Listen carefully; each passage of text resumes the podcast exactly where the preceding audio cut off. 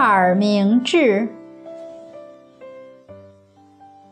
明朝的谢晋很会写文章，大家听过那句“嘴尖皮厚腹中空”吧？他做的比喻，就是有的人肚子里没东西。当时谢晋在文渊阁，在文渊阁做大学士，这个职位呢，相当于副宰相。谢晋有个同乡，跟他的官职差不多，他们一起在文渊阁做文章，整理这些典籍。皇帝听说谢晋有个儿子，而他这个同乡有个女儿，于是钦点，给他们两家定了娃娃亲。谢晋因为性格耿直，说话很容易伤到别人。有一天就冲撞了皇帝，皇上一气之下就把他给发配出去了。发配出去，他的这个同乡就跟女儿说：“谢家如此，另择家婿吧。”做父亲的认为可以趁机去跟皇帝请辞这个婚约。女儿割掉一只耳朵，表示心愿。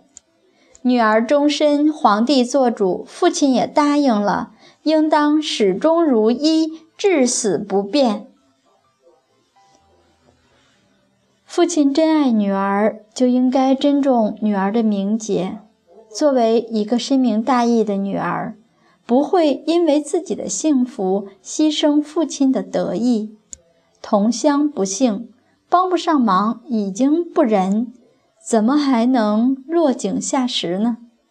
另外，这是皇帝做媒，做父亲的可以恳请皇帝把婚约解除，但是皇帝和同朝之臣会怎么想？又是自己的同事，又是自己的老乡，人家遇难了，赶紧踏上一脚。所以，这个女儿为了断除父亲悔婚的念头。直接把一只耳朵割下来，以此明志。父亲被女儿的结义打动了，后来谢家被赦免，此女归嫁谢晋之子谢真亮。这个女子守着定，守着贞德，最后守得云开待日出了。当时。我们在青岛有一个学习班，讲这个德育故事。班里大概有七六七十个孩子，有大学生，还有几个高中生。我就问一个男孩子，看起来十七八岁的样子，我说：“如果是你，你会娶这一个一只耳朵的女孩子吗？”他说：“老师，我一定会。”我说：“你不会觉得别人的妻子都是两只耳朵，你的妻子是一只吗？”他竟然说：“我看到妻子一只耳朵，就会想起他当年对我的忠诚。我每看一次，都会爱他多一点。”当时的掌声很热烈。这说明我们的孩子主要是没人教他正的。